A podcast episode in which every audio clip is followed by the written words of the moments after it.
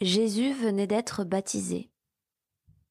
Aussitôt, l'Esprit le pousse au désert et, dans le désert, il resta quarante jours, tenté par Satan.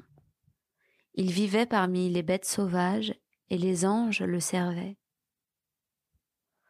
Après l'arrestation de Jean, Jésus partit pour la Galilée, proclamer l'évangile de Dieu. Il disait, Les temps sont accomplis, le règne de Dieu est tout proche. Convertissez-vous et croyez à l'évangile.